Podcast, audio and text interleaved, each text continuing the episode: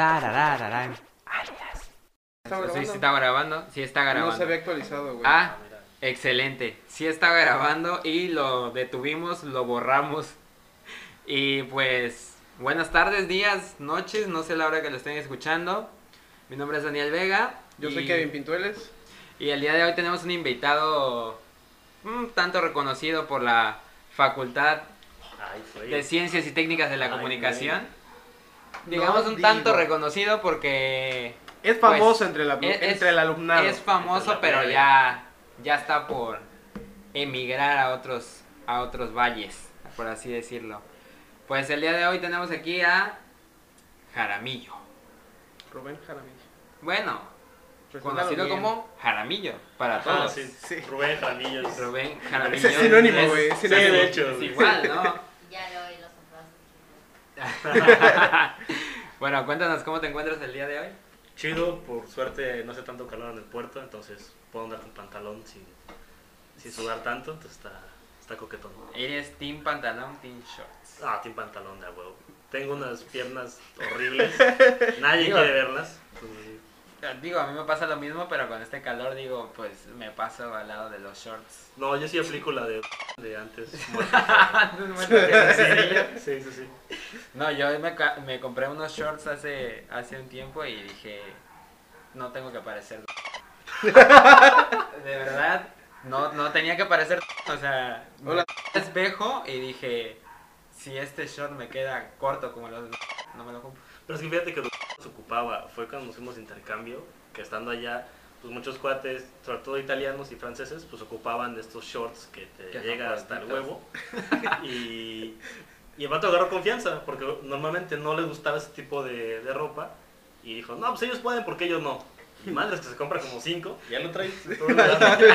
Y ahí lo tienes en Veracruz, donde nadie usa ese Sí, tipo de sí, sí, shorts. O sea, no, no se le ven mal, pero es... Pero sí hubo No, una temporada no, en la que lo usaban cuando salieron los Toms, los zapatitos estos como de tela. Mucha, muchos vatos usaban esos pinches shorts. Pero como- si te das cuenta que los de los están demasiado cortos. Es que no, no se le ven mal, pues porque estás acostumbrado a verlo así. Sí. Pero yo sé, porque- que, yo sé que en algo así yo me vería fatal. Es que sacando de la conversación, si te das cuenta, hay muchas personas que buscan ser distintos y buscan vestirse diferentes y nosotros nos vemos y decimos, no, no me quedaría. No, ni no, de no. pedo me pongo de madre. me pongo un, short tan corto. Pero bueno, este te invitamos a este programa porque pues nos gustaría saber, sabemos que participaste en la creación de un documental y en un festival. Y pues nos gustaría saber de eso, cómo fue que te involucraste en este proyecto. Mira, fue. fue por, primero llegué al, llegué al festival al proyecto por suerte. No es como que yo lo hubiera eh, buscado, sino fue una invitación de, un amigo que hice en otro festival. El, el- novio de, de una amiga. El vato traía un proyecto ahí palomeando de un documental sobre el origen de la ciudad de Jalapa. Y pues me invitó, así primera a colaborar. Dijimos, ah, pues sale, si se da, pues chido. Pasaron unas semanas, sale esta convocatoria del Festival de Cine Documental de la Ciudad de México y eh, anuncian que van a hacer una sede en Jalapa, la primera sede fuera de la Ciudad de México. Dijimos, güey, chicle y pega, mandamos el proyecto, si lo aceptan, eh, pues queda- quedamos este, para hacerlo y si no, pues vemos cómo lo hacemos con otros recursos. Lo interesante de la convocatoria es que el festival decía te daba todos los recursos, ya sea para editar, para grabar, te pone asesoría con tantos productores y tenías que entregar el producto en 100 horas. Desde grabarlo hasta editarlo. Y obviamente, pues como eh, tienes que cumplir las especificaciones que ellos pedían. Tal formato, con subtítulos en inglés, em, tantas copias, a tal hora. Se ponían muy estrictos en el sentido de que a las 50 horas tenías que tener ya tu primera maqueta armada, ¿no? Porque pasaba alguien de, de festival a, a checarte, a las 75 tenías que tener ya tal avance y así era. Sí, te iban checando, te iban Sí. checando progresivamente. Sí, sí, sí. Wow. Y pues le entramos, fuimos cinco personas. eh, fue un- Cinco personas para grabar un documental en 100 y Sí. editarlo en 100 horas. La, nos la pusieron sencilla porque había límite de tiempo. Eran 10 minutos. Pero de todos modos, armar un, un, este, Una historia de documental. 10 minutos, pues Sí, sí, sí. No, y, y, y aparte, un- uno no se da cuenta de, de lo difícil que es todo esto hasta que está completamente en el medio. Porque nosotros decíamos, pues un documental, pones la cámara y que pase lo que pase y luego editas. No, se tiene que hacer un guion previo, se tiene que hacer toda una investigación, una investigación. Y sobre todo, ok, es un documental, pero sigue siendo una película. Tienes que contar algo. No es solo como que ah, pongo la cámara a ver qué sale. No, tienes que seguir contando algo. Me acuerdo mucho que hubo una junta en los primeros días, antes de iniciar el reto, en donde casi nos ponemos a chillar, porque le mostramos el guion, entre comillas, a unos productores y nos dijo, a ver, ustedes que estudian comunicación, tienen que saber que este es un guion de reportaje, no es un guion de, película. Ah, O sea, ya. porque aquí lo que me estás planteando es tal cuestión. Ah, ok, sale. Pero no hay una historia. No hay un, no hay un inicio, desarrollo, clímax y desenlace. Sim- Simplemente me estás poniendo los datos duros ya. Entonces, adaptar una historia que aparentemente era reportaje a guion, pues fue, fue, fue horrible. Creemos que sí lo hicimos. Esperemos que sí. El documental quedó 2-3.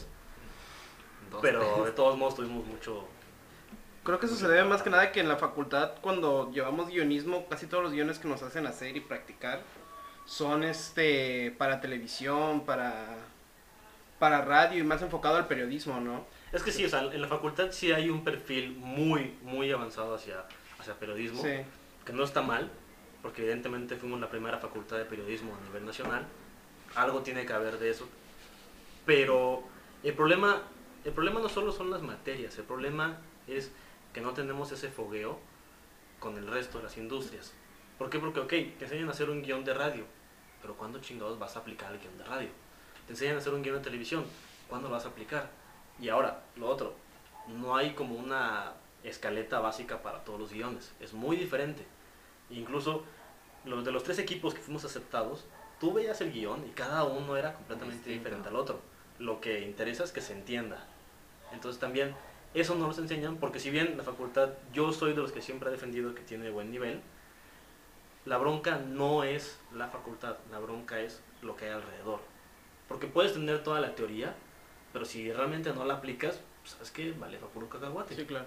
Entonces, esa es, esa es la bronca. Y justamente cuando vienen este tipo de actividades es donde ves tu suerte, tanto en buen sentido como en mal sentido, y, y tienes que, pues que vértelas por ti mismo hasta cierto punto, ¿no? Tienes las bases, pero no tienes la práctica. Pues sí, y ahora, ahorita que dices del, del fogueo, ¿tú cómo fue que aprendiste? O sea, ¿llegaste a la facultad con cero nociones de video o, No, sí, o ya, sí ya traías eso? No, sí, eh, bueno, primero contextualizo. eh, yo tuve la suerte de que desde temprana edad, estamos hablando de 14, 13 años, eh, por parte de mis papás, pues estoy muy apegado a todo este mundillo artístico jalapeño, ¿no? Eh, desde ahí, entonces desde muy morrito pues, yo tenía claro que me quería dedicar a lo audiovisual. ¿En qué? ¿Quién sabe? Pero yo quería estar con una cámara o con un micrófono o lo que sea. Quería estar tras bambalinas. Salgo de la prepa y me meto un año a estudiar cine eh, en Jalapa, en la Luis Buñuel, que pues se defiende los tres. No es el CUEC, no es la UNAM, pero pues tiene nivel. Y después es que eh, me doy cuenta que sí me gusta el cine, pero no me veo haciendo cine al 100% toda mi vida, ¿no? ¿Por qué? Porque estoy enamorado del periodismo, de la foto, de la radio también, que, que me encanta bastante. Entonces digo, necesito algo más general y es donde encuentro eh, comunicación. Entonces sí tenía una base, pero también he buscado por, por mi parte. Incluso ya estando en la facultad, pues sabes que si hay tal convocatoria en el puerto, o en Jalapa, o incluso en la Ciudad de México, dices, ok, puede que me quede lejos, puede que pierda clases, puede que me cueste un poco moverme, pero pues al final del día es, es inversión y el único beneficiado eres tú, realmente. Por ejemplo, con el festival, pues implicó ir, creo que fueron tres semanas o cuatro, casi un mes, tal día de la semana a juntas de preproducción. Oye, pero que implica agarrar una DO a las 5 de la tarde, llegar a la junta y regresarte con la misma porque tienes clase el día siguiente, pues sí, sí se implica todo eso y es un gasto, son 300 pesos de, de jalón. Pero siento que vale la pena, realmente. Sí, me imagino, o sea, todo el, el esfuerzo que uno que uno aplica y ya ver el resultado, pues me imagino que es reconfortante al final, pero hablando ya del desarrollo del documental, ¿cómo crees, cómo lo sentiste, cómo lo viviste? Mira, si dormimos tres horas fue bastante, porque el, desarrollo lo que se hace es, es sencillo. Pones primero tus personajes, de qué quieres hablar, con quién quieres hablar y qué quieres generar al espectador. Esas tienen que ser tus preguntas básicas. Am, una vez teniendo eso, pues obviamente viene toda la logística. No es tanto artístico, sino es como más burocrático de gestionar permisos, gestionar entrevistas. eh, y lo otro, también hay que saber entrevistar. Sí, Si haces un documental a puras entrevistas eh, pedorras, pues qué diferencia hay de ti a un noticiero. Tienes que dar cierta narrativa. Y lo mismo, no vas a llegar con el entrevistado y de primer madrazo, como primer pregunta, le sueltas la pregunta fuerte. No, tiene que haber cierta confianza. Le preguntas cómo está, qué tal su día, que se vaya soltando, que se sienta en confianza. Y tu quinta o sexta pregunta, tal ya vez. tiene que ajá, ser la fuerte. Sí, tal vez es la que te sirva para el documental. Pero fuera de eso, no. Te decía que teníamos eh, asesoría de unos productores muy, muy buenos, muy perros. eh, que agradezco que no se andaban con, con pelos en la lengua. O sea, si algo estaba mal te lo decían, si algo estaba bien te lo decían. Como debe ser. Ajá, lo cual se aprende bastante, se aprecia bastante, porque es, es directo y te, te pega más. Los primeros dos días del festival, eh, pues nos dedicamos únicamente a, a entrevistar y a hacer tomas de relleno con un dron que teníamos y ciertas tomas de la ciudad. Nuestra idea era el miércoles, 50 horas, tener una maqueta. ¿Qué pasa el miércoles? No tenemos nada. Tenemos un chingo de tomas, pero ninguna funciona enlazada con otra. No teníamos una historia. Tuvimos una asesoría, tuvimos que volver a grabar eh, tanto lo que nos quedaba de miércoles y jueves. Y el jueves en la noche, no te miento, 9 de la noche, dijimos, ya, no podemos, hay que editar algo con lo que tenemos. Fue edición tras edición tras edición. eh, nos fuimos a casa de una amiga, ahí estuvimos como hasta las 5 de la mañana. eh, por fin quedó algo, el- digamos que el primer corte, se vuelve a editar, lo vuelves a ver eh, muy objetivamente. Me acuerdo que tuvimos una, una pelea con el que era director, porque el director, como cualquier eh, cabrón que, que le gusta esto, pues quieres que tu escena, tu favorita, la que más te costó en grabar, Quede. quede. Y de plano, si no funciona, no se pone. Entonces, esa es una pugna que entra, entran al quite el editor, el director y el productor. Entonces, por mucho que te haya funcionado una escena, por mucho, pero que te haya costado, pues, si no funciona la historia, simplemente no se pone. Digo, aunque sea la toma más bonita o más elaborada, el set más Ajá. planteado, si no va con la historia. O aunque te haya costado miles, dices, puta, si no funciona, ¿sabes qué? No funciona. Y eso se dice fácil, pero a la hora de la hora es una chambota. Primero, porque nadie quiere decirle al director que su, su toma no sirve. eh, y segunda, no hay manera linda de decirlo. Sí, simplemente- es, no sirve y no sirve, pero el pedo es que tienes al director, es la persona que está con la idea. ¿Cómo, Sí, cómo claro, logras claro. eso? Es ¿Cómo que- lo lograron ustedes? Más que... más Mira, que- es que eh, ese sí fue mi chamba porque yo formalmente fui, eh, fui quien hizo la foto, yo hice audio, hice un poquito de edición, lo último de edición, la corrección de color es responsabilidad mía, eh, y también fui como productor. El productor hay que entender que es esta persona que pone orden. Si bien el director tiene la idea creativa, eh, los actores son el talento, tienen que, eh, que estar a la orden del día, el productor es el jefe, básicamente Sí, es el que pone orden y es el que decide todo esto, ¿no? Eh, y hay que tener tacto, realmente. O sea, te digo, no hay forma bonita de decirlo, pero tampoco vas a decir, ah, tu escena es una porquería. Sino simplemente sabes que la escena en la historia no funciona, histriónicamente no funciona. Entonces hay que o regrabarla o eliminarla. Oye, pero es que nos costó mucho. Sí, pero ¿qué quieres? Una escena mala de miles de pesos en un buen producto y te arruina todo. O sabes qué, menos es más y lo pones. Sí, porque muchas veces vamos a ver películas al cine y decimos, ¿y esta escena qué? O ya, Ajá. ya no tiene sentido, o sea, estamos viendo la historia y de repente pasa algo que mm, si lo quitan, no, no arruinaría nada, o sea, en, en cambio se mejoraría todavía la, la historia. Y ahorita que comentas lo del dron, lo he Eso tenido muy presente. Yo lo he tenido muy presente. Yo lo he tenido muy presente. a Yo dije, wow, wow. ¿Qué pasa con el dron? Ah, se me pasó de todo, güey. Pasó. de- Para esto el dron no es nuestro, nos lo prestó un amigo que nos hizo un parote en prestándonos. Un muy, muy buen dron. Es un Phantom. Eh, y, pues bueno, tuvimos complicaciones porque originalmente lo iba a manejar otra persona. Si bien yo sé manejar dron, no soy un experto. Aprendiste a la mala en la facultad. Ajá, yo aprendí la mala con un, con un dron que nos, nos prestó el profe Carrillo, lo cual ahorita agradezco un chingo porque fue mi primer acercamiento formal a un dron. Te estoy hablando de tres semanas antes de grabar. Entonces, pues ya era el único pelado que sabía volar un dron. Dijimos, pues va, me la aviento, chingue su madre, y, y, pues va. El problema del dron es que eh, pues se conecta a tus datos del teléfono o de una tablet o lo que traigas, ¿no? a cierta altura empieza a perder señal. En dos ocasiones, grabando ahí en Jalapa, para los que conocen la ciudad, eh, fue en dos lugares, uno se llama Los Lagos y el otro fue en el barrio San José, en donde primera es zona céntrica, hay mucha interferencia, tantito está alguien al lado tuyo hablando por teléfono, eso ya es interferencia para el dron. Hay unos drones que evidentemente son más grandes y resisten más todo este tipo de, de desmadres, pero este no. Es un dron medianón, muy bueno, pero medianón, Gama media, ¿no? gama media. Y en tres ocasiones se nos desconectó, sobre todo en el barrio San José, un chingo de interferencia. Eh, y en los lagos fue la escena más crítica porque pues, está volando el dron.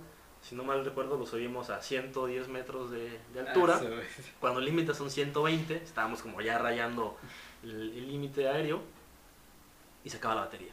A la- Nunca contemplamos eso, nunca batería checamos del el- dron. Del dron, sí. What? Lo subimos con 30% de batería y dijimos, ah, sí, sí sí aguanta". madre". Y, y no, a la mitad se acaba la batería y empieza eh, en un retorno en GPS, ¿no? Pero pues como puede, tiene 5% de batería, ajá, sí, medio madreándose. Y nos dio casi diabetes porque Atrápalo, ¿cómo? Ajá, cómo? no, porque aparte se, se le acabó la batería encima del lago.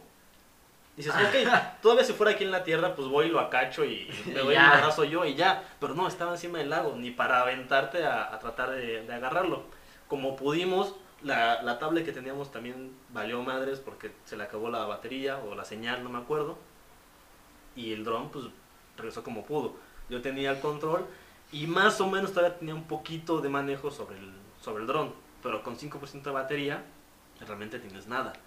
El caso es que de mi lado vamos este, aterrizándolo y justamente está como a 5 centímetros de- del director que lo va, lo va a agarrar y oficialmente muere. Así 0% de la batería y cuando eso pasa, el dron tiene una batería de respaldo que es como 0.5%. Que lo que hace es vuelve a volar y vuelve a intentar bajar en GPS.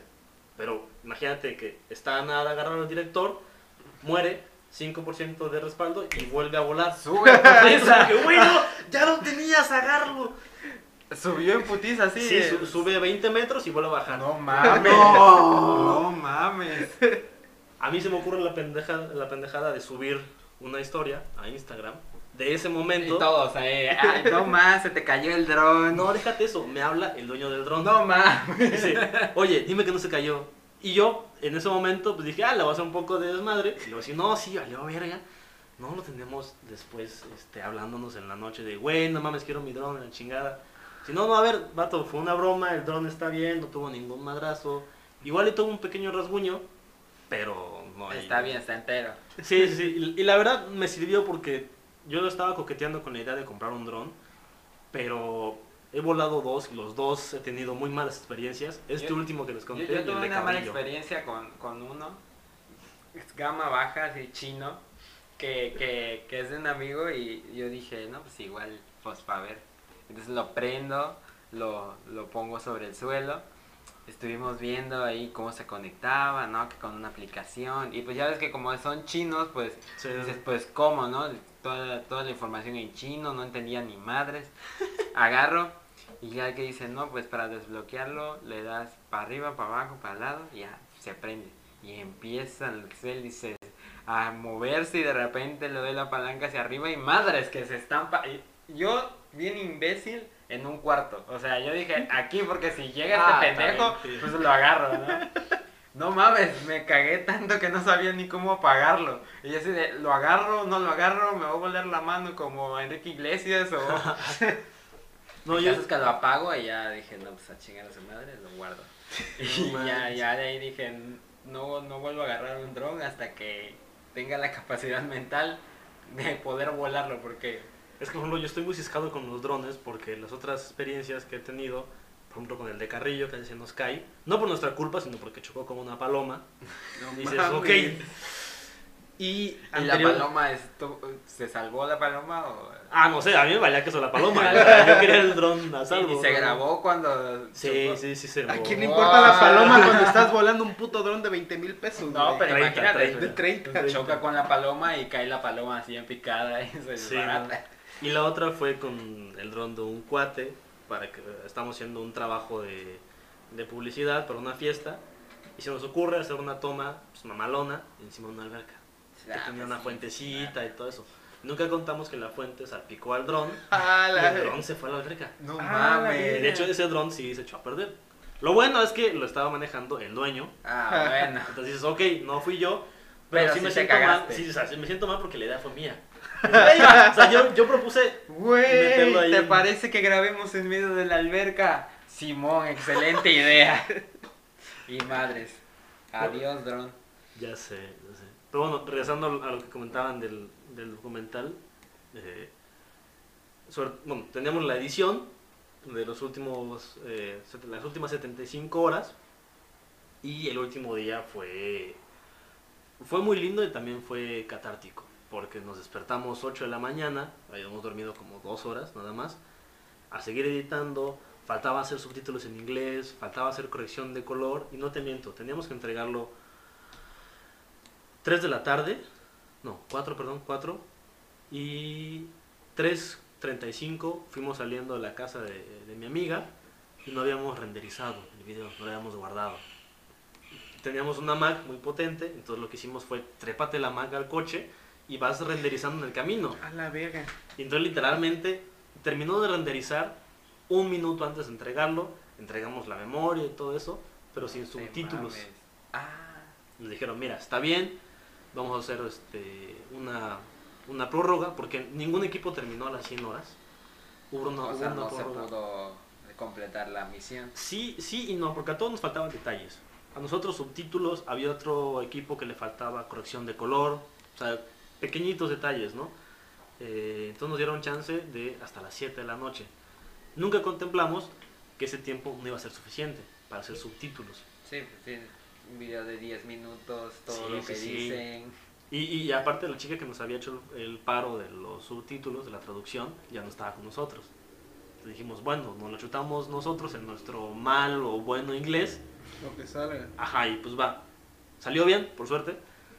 Pero igual, terminamos de renderizar a las 6.45 y lo que nunca, nunca contemplamos fue cuánto pesaba el, el video. Porque nos pedían dos formatos. Uno en MP4 para mostrarlo en redes, en YouTube, subirlo.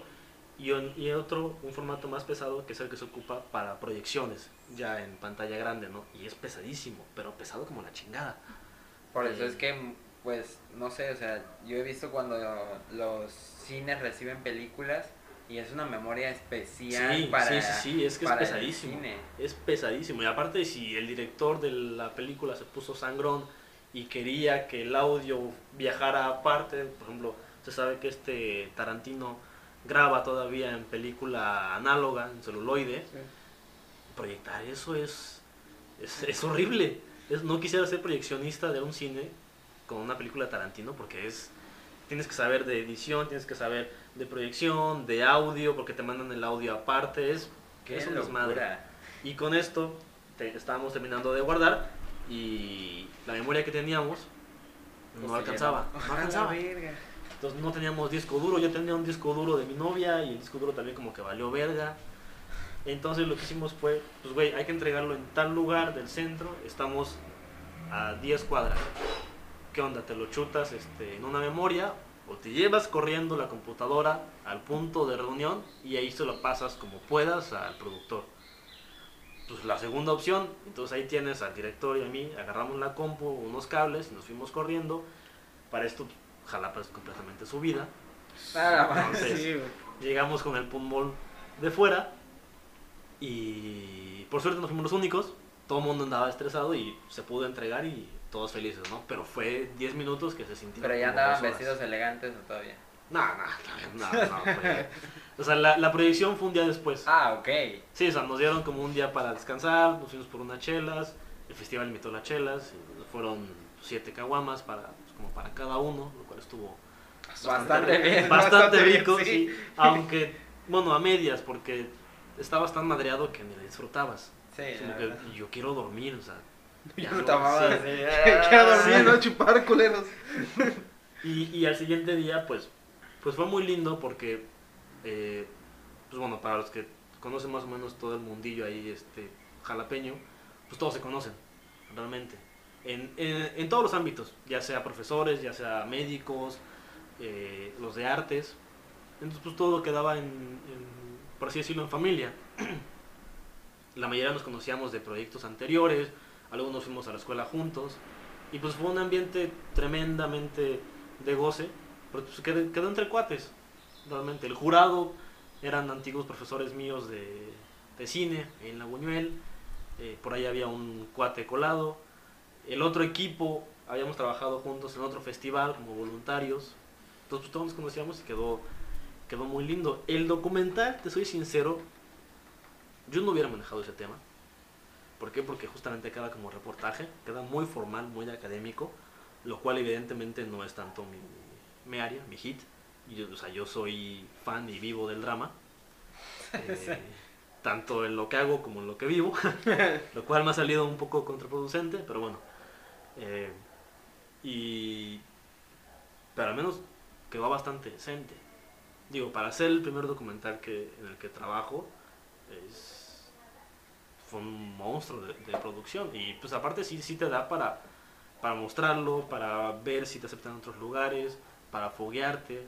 Digo, ahorita eh, es toda esta chamba que hice en un festival que se llama Ambulante hace un par de meses y lo de Docs Jalapa, pues te va abriendo puertas. Y ahorita en dos meses me lanzo a DF a hacer mi servicio social en la Cineteca Nacional. Como chalán, como lo que sea, ¿no? Jalacables, pero lo chido es estar ahí, entonces... En lo que te gusta. Sí, sí, sí. Y todo esto lo vas conociendo cuando te vas adentrando al medio y todavía siendo estudiante, ¿no? En la facultad hay gente muy valiosa, profesores muy valiosos que no los aprovechamos. Muy en lo personal, yo siempre despotriqué contra un profe que da fotografía, que para mí es malísimo, pero pésimo como fotógrafo, pésimo como profesor, pero está muy bien conectado. Sí, Y siempre me llevé muy bien con él y él fue conecte con alguna persona en México o en Jalapa. Entonces, pues tampoco puedes despotricar contra todos, ¿no? Me da risa aquella gente que se desvive contra algunos eh, profesores. Pues, oye, llévatela más relax. ¿Qué necesidad hay de andar buscando pleito donde no? Porque aparte, el que se desgasta eres tú. Al vato le están pagando, le están, tiene ya su vida resuelta. Más- El vato no se cansa por ponerte 5 y reprobarte. Ajá, Y o sea, tengas no que se repetir. cansa porque lo lleves a con con este que lo que lo demandes después dentro de la escuela porque te sacó un 5, te, Sí, te no. muestra su lista de, ah, pues no entrabas, no, no se va a cansar, Ajá, pues sí. le siguen pagando, no, No, le y- descuentan y- nada. Y aparte, o sea, no, eso no quiere decir que no seas crítico. Simplemente aprende qué batallas sí, qué batallas no. O sea, Así ¿para es. qué pelearte con alguien, no sé, tipo Vinaza, que nunca te va a hacer caso? O sea, es hablar con la pared, a pelearte con alguien, no sé, como Carrillo o Cerdán, que sí puedes entalar un diálogo bastante razonable, ¿no? Entonces, Pero al final de cuentas, pues uno también se tiene que dar cuenta que, que es lo que en verdad aplica en la escuela. O sea, también hay muchos que pelean cuando pues reprueban alguna materia, salen bajos y nunca entraron a las clases o sus proyectos sí. también son... Pues como toda escuela, tiene lo bueno y, y- y lo malo.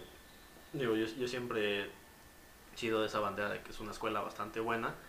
eh, pero un poco abandonada, Sí, tanto académica como económicamente, pero que tiene potencial, tiene potencial. Cuando, me acuerdo que cuando yo entré había un chico de semestres superiores que un corto suyo había quedado en el Festival de Cannes, en, en Francia. Wow. Y la facultad le pagó el vuelo y todo, ¿no? Porque el chico se la peló para buscar recursos. El corto estaba 2-3, te soy sincero, pero había Sí. quedado, había pasado todos los filtros y sabes que ahí fue y lo presentó, un corto de 5 minutos, muy básico, muy sencillo, obviamente hecho por un estudiante, pero dices, güey, ahí hay material, ahí Sí, hay, hay talento.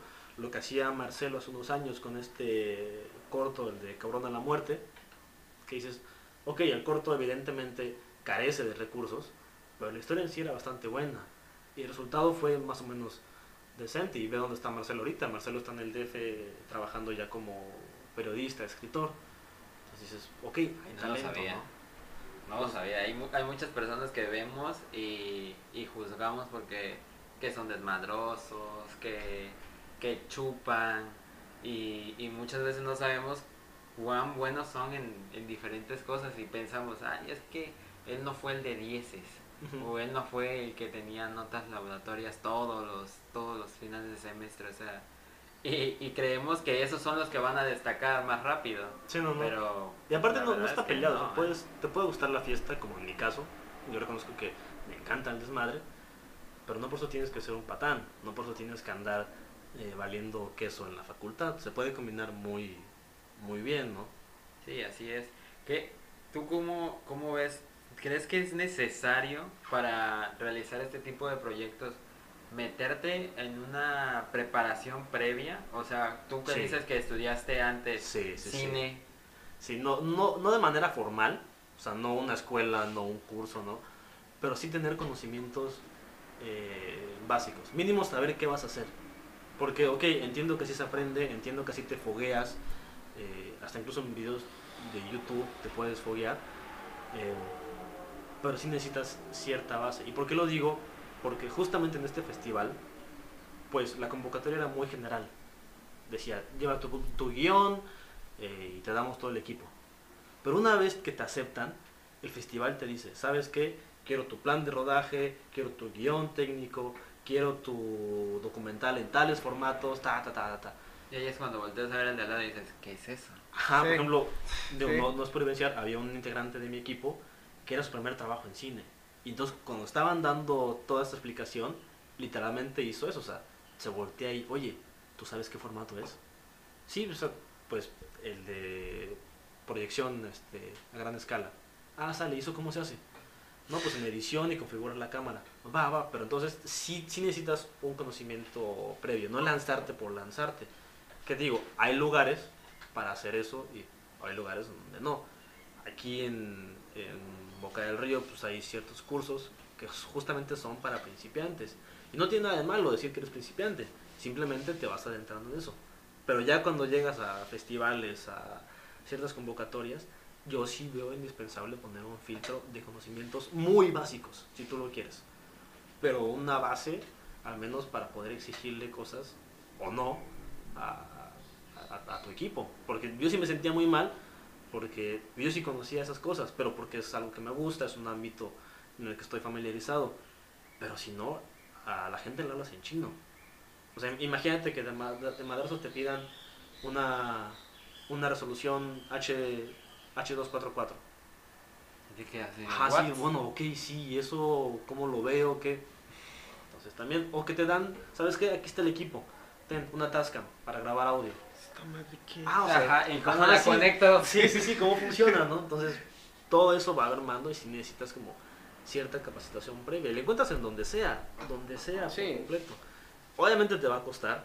Obviamente, digo, si te quieres, si quieres aprender cine, no sé, viendo El Pulso de la República o algo así, pues tampoco, Pues ¿no? tampoco, o ¿no? tutoriales, no sé, como La Lata en, en- en YouTube, pues no es el no es el rubro adecuado.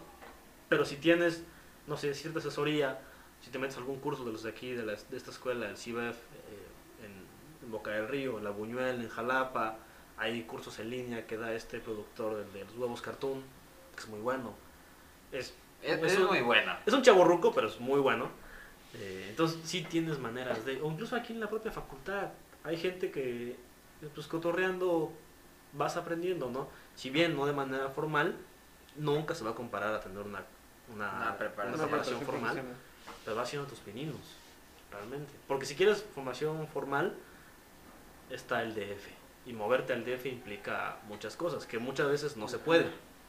Sí, Entonces- tú, tú mencionabas ahorita la, la cineteca y posiblemente muchos no, no tengan conocimiento de la cineteca. ¿Nos puedes explicar bien qué, qué, qué es a lo que se dedica? Bueno, la Cineteca tiene dos funciones. Primera es la biblioteca, donde se guarda eh, mayormente el cine nacional, donde se resguarda. Así como tenemos la fototeca, la fonoteca, eh, la biblioteca Vasconcelos en, en la Ciudad de México, también está la Cineteca, que se dedica justamente a resguardar y al estudio del cine nacional. La Cineteca tiene la ventaja de que tiene una infraestructura tan buena que le permite también ser un cine funcional. Y es el primer contacto de producciones extranjeras con México. Entonces, si tú eres un cineasta francés y quieres exponer tu película en México, el primer contacto es con la cineteca. Y con todos los fondos que tienen, ¿no? IMCINE y todo eso, pero el primer contacto es con esa institución, porque es pública, es lo que maneja todos los recursos. Difícilmente muchas películas, digamos, extranjeras, salen de la Ciudad de México por falta de recursos, pero si no, si no la encuentras eh, en los grandes cines, la encuentras de cajón en la cineteca. Entonces, básicamente esas son las dos funciones. Resguardo y estudio del cine nacional, pero te estoy hablando desde, hace años, ajá, décadas, eh, y proyección de, de cine. Y también tiene como el plus de que muchos convenios que se han hecho entre el gobierno mexicano y otros países terminan teniendo ciertos aspectos como de regalos. Por ejemplo, un convenio que se firmó en los años 80 de, entre México y Francia incluía como regalo unas copias de unas películas francesas que hay que, que son propiedad eh, cultural de, de Francia, ¿no?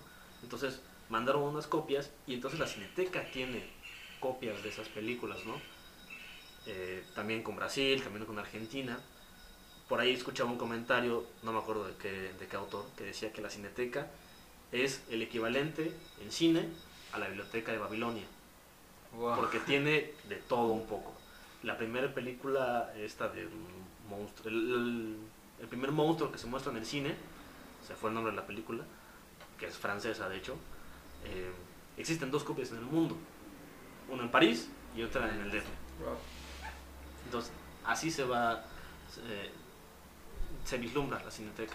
Y es muy sencillo, lo que comentabas, mucha gente puede que no lo ubique, O mucha gente puede que lo ubique solamente por el resguardo de las películas. Puede porque ser. Llegas y es lo, lo más esencial que te muestran. Claro, claro, pero lo ves, lo ves hacia arriba, cuando tendrías que verlo de manera horizontal.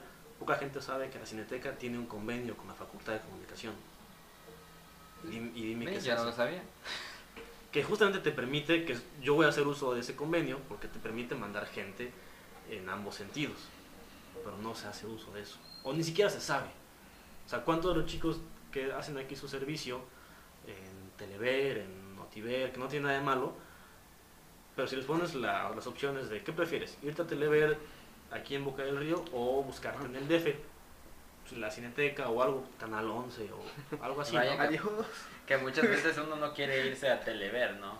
Y, y dices, pues, ¿qué me queda si es el único medio al que me puedo ir más? O por- porque es lo que conoces. Ajá, lo que sí. conoces y lo que te ofertan.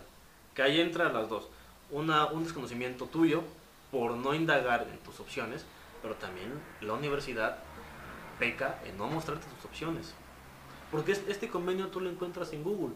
Así buscas Universidad Veracruzana, convenios, y te aparece una lista enorme de todo lo, todas las instituciones y academias con las que tiene convenio. Pero no lo saben.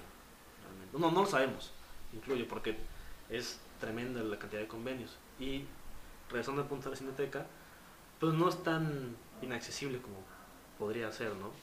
Yo mandé correo, de hecho me equivoqué de correo, lo mandé, lo mandé a otro, me rediccionaron. eh, No, joven, aquí no es. Ajá, Toca en la siguiente sí, puerta. me aplicaron casi esa. Y me dijeron, pues mira, pregunta en tu facultad si no hay problema. Pregunté eh, me dijeron los requisitos y, y pues va. O sea, sencillo, realmente todo se, se ha dado, pero es cuestión de, de buscarle. Y bueno, al final de cuentas te fuiste de movilidad, ¿no? Así es. Realizaste ya movilidad un, a- un año a Alcalá, Alcalá de Henares, Madrid, En en España. España. España. Y no, España. regle- y no regresó hablando como los españoles. No, no manches, no, qué ridículo. sí tenía, sí tuve compañeros mexicanos que sí regresaron hablando eh, ¿Y español. tú por qué crees que se pegue No, no, fíjate que no, no fue de esos ridículos, por suerte. Por suerte, Por suerte. solo fue la ropa. Sí, no. Eh, pero es que, mira, me duele, me duele reconocerlo, pero puta madre. Es que sí se pega. Te juro que sí se pega. Yo batallé un chingo para que no se pegara el acento. No, aléjate de mi acento. Pero sí se pega, porque aparte uno como estudiante de intercambio, pues entra en un, una dinámica de ir a la escuela, ir a tu depa, fiesta, viajes, si vas con beca, pues mejor. Eh, y por lo mismo, la Unión Europea, o Alcalá en este, en este rubro, te mete en el bonche de alumnos internacionales. Le da igual de dónde vengas. Te mete en el mismo grupo de alumnos internacionales. Entonces hay gente que va a España a aprender español, o que lo maneja un poco, o que lo mastica, y el punto medio termina siendo el inglés. Entonces ponte en esta perspectiva. En la escuela hablas meramente inglés, porque si no lo hablas no convives. Y en cualquier otro ámbito, en los bares, en tu depa, en el transporte público, es español. Pero es español con acento. Entonces cambiar el chip es ahí donde muchos se les pega el acento, porque ok, estás hablando inglés, vienes al español, pero no es tu español, no es tu jerga. Entonces es ahí donde, donde se Y pega. se te quita el güey y, el, Lo, lo y tienes, el loco. lo tienes que moderar porque lo aprendes a la mala. Yo aprendí mucho a la mala la palabra, lo de cabrón. Creo que ya te había, te había comentado. Yo lo tengo muy presente en mi vocabulario. Pero a primera a mí me gusta la palabra. Se me hace una palabra muy fuerte. Y segunda, pues para mí es casi una expresión. Eh, yo no contemplaba que estando allá, cabrón se ocupa de manera literal.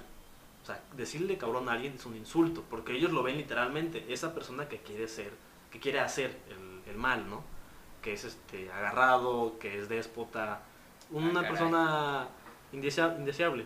Sí, no como aquí que dices, ah, ese cabrón de allá. Ajá, sí, no, no. Entonces, estando allá, sí tenías que moderar como hablabas, porque de pelado, de grosero, no te bajaban. Entonces sí tenías que moderar y aparte también tu acento. Porque si yo llego así hablándole a un español, ¿sabes qué? Me entiende nada. Nada por completo. Y viceversa. Ellos hablaban de una manera y yo así, espérate, espérate. ¿Qué estás diciendo? Ajá, o incluso modismos. Me acuerdo mucho una vez que iba llegando de la escuela, había dejado mi ropa en la lavandería, eh, perdón, en la, en la lavadora, y llegué en chinga a sacarla, ¿no? Mi roomie, un español, eh, me decía, bueno, ¿qué tienes? ¿Por qué tan apurado? Yo así de, no, es que se me va a poscaguar la ropa. Y el vato, ¿qué? Sí, se va, se va a poscaguar. ¿Qué es eso? Y yo me quedé mudo porque, chingado, ¿cómo explico poscaguar?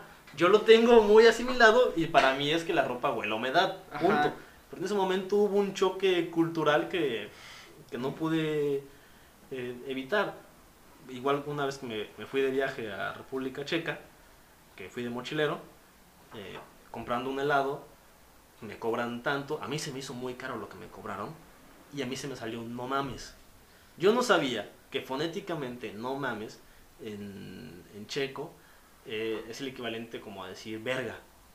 Y entonces el vato que me estaba dando el helado se quedó completamente serio y con cara de molesto.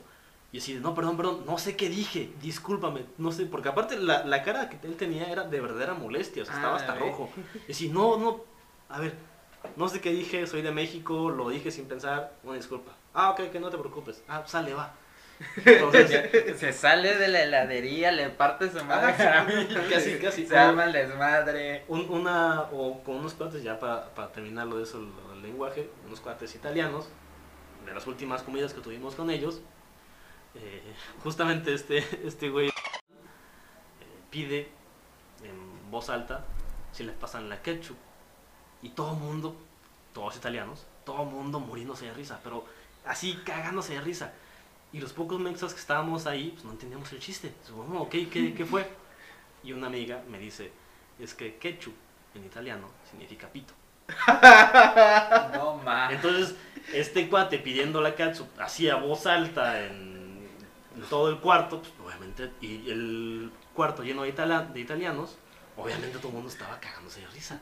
Entonces, sí, no manches, qué pena. Digo, qué chistoso, pero qué pena. Entonces, Qué, qué chistoso porque yo no lo dije. ¿no? sí, de hecho, No, sí, no me pasó a mí. Entonces, Ala, no, pues que la verdad que qué vivencias se, se van experimentando con, con estas movilidades. Nos comentaba igual el, el colombiano en, en un podcast pasado que él igual cuando escuchaba la- las groserías, las escuchó por primera vez aquí. Decía, bueno, y estos boquisucias. Ajá, sí. Sucio. O sea, ¿por qué? Dice, yo, yo escuché la, la primera vez que escuché verga fue aquí. Y yo dije, ¿qué está pasando? ¿Por qué, ¿Por qué hablan así, no? Sí, sí, sí. Pero sí, a mí se me hace muy curioso que nosotros seamos, o sea, México como tal, sea uno de los países que sepa ocupar de diferentes formas el español. O sea, y que lleguemos a, a, ten- a entender básicamente muchas palabras en diferentes contextos. Sí, sí, sí, está, está cabrón. Tiene un lenguaje, bueno, tenemos un, un lenguaje muy rico que puede ser una ventaja y desventaja. Ventaja porque tienes una lírica impresionante, completamente amplia. Pero desventaja porque cuando te encuentras justamente con alguien que viene del extranjero, es muy difícil entablar una, una conversación y seguirse el ritmo mutuamente. Y eso aplica a, a todos, con los colombianos que son muy propios, con los argentinos que eh, cualquier cosa puede ser malinterpretada. No me acuerdo en qué país sudamericano, creo que es Paraguay. Unas gafas es decirle a alguien idiota. que, si le dices que lindas gafas es, ok, ¿qué, estás- qué- qué quieres decir, no? Qué lindo idiota. Ajá, sí, casi, casi. Entonces, digo, toda, toda esa Ah, mezcla. básicamente sería, ¡ay, qué lindo, idiota! Ajá, sí.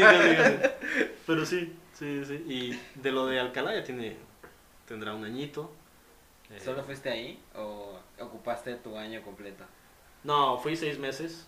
Fui seis meses. Eh, pues Alcalá queda escasos 30 minutos de, de Madrid. Entonces me la debía entre Alcalá y, y- y Madrid. Y pues es bastante ameno viajar por allá. Entonces, y llevaba beca. Bueno, me llevé varias becas. Eh, me fui como Crack. con- Había lana. Había lana, ¿cómo, consi- cómo conseguiste tantas becas? Pues, la, mira, la neta me vendí. O sea, vi que era año electoral y toqué puertas como loco. Caramillo Como vendido. loco, como loco. Me dio la, la V me dio una, eh, Morena me dio otra, el PRI me dio otra, Morena. eh, el actual senador, eh, Agüed, me apoyó con una parte, hubo otra diputada de Morena que también apoyó, entonces fue rascando de donde, de donde había, ¿no? Eh, y no solo yo, con el cuate que me fui, el, el PRI le pagó los vuelos, entonces aprovechamos que era eh, veda electoral y pues, nos, nos fuimos, ¿no? Excelente, o sea, aquí sacamos para los viajes. porque Ajá. Igual, o sea, el, el colombiano nos comentaba que a él le daban, pues, escasos 25 mil pesos, creo, 30 mil, para sí. poder estar el semestre. Sí. ¿A ti cuánto te dieron? Digo, si no es... No, no, no, no, hay problema. Eh, juntando todas las becas, y aparte lo que me pusieron mis papás, que sí fue, fue bastantito, yo me fui fácil con entre 170 y 200 mil Wow. para, para seis meses. Y no me puedo quejar. Digo, para, para España fue moderado, fue bastantito o fue poco. Fue, fue moderado. Digo, sí podía cotorrear, sí podía viajar, pero tampoco me podía, la gra- no me podía dar la gran vida. O sea, sí estas expensas de ofertas de viajes, de no puedes pagar el mejor eh, departamento, porque sí es, sí es algo caro, pero tampoco vivía mal. O sea, realmente llegas como clase media bastante bien acomodada y nunca pasé hambre, o sea, nunca, nunca, nunca pasé hambre. Fui a donde quise, evidentemente dentro de lo posible. Eh, digo, porque tenía la idea de ir al mundial, pero me iba a salir un ojo de la cara y dije, no, la chingada, sí, no, no, no. Eh, pero fuera de eso, donde pude pagar vuelo, fue, que, me di vida. De España conocí un chingo, eh, casi todo casi todo el sur. una ciudad por ahí del norte. Mm, fui a Londres dos veces, fui a Praga en República Checa, fui a Frankfurt, fui a Berlín, fui a Roma, fui a Nápoles, fui a París en Semana Santa. Praga es donde me platicaste que encontraste la, la mejor chela y, y barata, ¿no? Sí, yo, es- eso fue un golpe de suerte porque Praga no ocupa euros, ocupa este, coronas. Y algo que no termino de entender es que la corona vale menos que el peso mexicano. Entonces es muy barato. Es muy, muy, pero estúpidamente barato. Una, una litrona, la caguama, nos costaba eh, 10 coronas, que era como 8 pesos mexicanos, más o menos. Y te Ah, dabas, te dabas vida. Y aparte. República Checa tiene fama de ser el país más chelero del mundo. En la, la gráfica es República Checa, eh, Rusia y Alemania. Son los tres primeros que más consumen chela. Por ahí está Inglaterra en el quinto lugar. México viene como hasta el octavo o noveno. Pero Ya- Está en los primeros 10. Sí, sí. Pero ya se imaginarán, o sea, si el mexicano consume bastante. Checo Sí, no, se para la- ser el primer sí, lugar, sí. sí. Sí, sí, por completo. Y es muy barata, es muy buena. Tienen estas reglas de salubridad que prohíben en sus alimentos que vayan con gluten, lo cual hace la cerveza muy ligera. No te engorda, no te cae mal. Y pues nos dimos. Y ahí, ahí sí tomaron, tomaron cerveza caliente o cerveza fría, porque es bien sabido que en Rusia se toma básicamente al tiempo. No, sí, sí fue fría. Sí, sí fue fría. Aparte coincidió, ya cuando estaba por allá, coincidió con la época del mundial. Entonces pues, los bares estaban a reventar y era fría o fría. Lo cual fue... ¿Fría o fría? O... Ajá, fue muy lindo. Por ejemplo, el partido México-Alemania me, me tocó eh, justamente en Berlín y yo no sabía dónde meterme. El, último día que estaba en Berlín fue que jugó la, la selección y fue así de... Qué chido, qué padre que ganó México, pero puta, yo estoy aquí. Y aparte me, me acuerdo que traía la playera así de, ah, chinga, qué Este pena. Me la Sí, quito. con su permiso. Con su permiso. Yo no soy mexicano, güey. Casi, casi. Entonces, pues sí, o sea, realmente no, no me puedo arrepentir. Viajé lo que quise, vi lo que quise. Había, por, por ahí un profe me decía, hay tres ciudades europeas que tienes que ver sí o sí, que son Roma, París y, y Londres. Son las tres básicas. Por todo lo que tienen que ofrecer, ¿no? Y aparte, cada una cambia en, en diferente momento.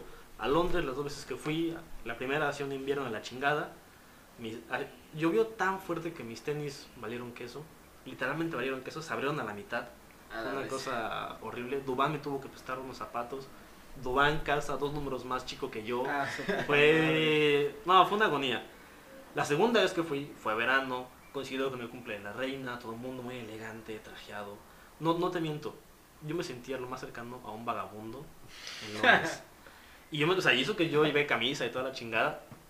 Pero era el cumpleaños de la reina. Todo el mundo iba de smoking. Y aparte de smoking, eh, Caro. caro, lujoso, extrovertido, extravagante, porque, por ejemplo, me voy, bajando del autobús y veo a un cabrón, un godín cualquiera, con un smoking, pero verde. Pero un verde chillante, así, tipo V. Y, dices- y se veía bien, se veía elegantísimo, pero el porte era lo que importaba. Y si de, güey, me siento mal, o sea, quiero un saco aunque sea. Oye, pero literal, en la, en la calle, o sea, la gente caminaba por la calle así, Sí, vestida. es que se hace un desfile. Ay, Y de hecho es este, te dan el día. Si vives ahí en, en Londres, Cumpleaños la reina. cumpleaños de la reina, efectivamente. Entonces tienes que ir al cumpleaños de la reina. Y el desfile, el desfile es gratis, es, un, es muy pequeño, se hace el Palacio de Buckingham, a, este, a un lado del, del río. No dura más de media hora y pasa toda la familia, toda la familia real. Ujú. Y hay un chingo de eventos, un chingo, un chingo, un chingo, un chingo. Hay conciertos al aire libre, hay obras de teatro al aire libre. Esa semana del cumpleaños de la reina, porque eso dura, dura una semana su cumpleaños, eh, hay actividades en todo Londres y imagino que en toda Inglaterra gratis. Entonces, Wow. la- realmente está... Ya, Amazing. ya para, para finalizar toda esta preparación para realizar el documental, estas experiencias, todo esto, ¿qué te ha dejado hasta esta etapa de tu vida? Ya digo, ya te hace falta poco tiempo, digamos, para terminar la carrera y Pues ya cabe materia, solo le falta la tesis y ob- obviamente el servicio. pero ¿qué te deja? ¿Qué, qué, qué puedes decir? ¿Puedes decir, puedes decir en este momento, he logrado mucho?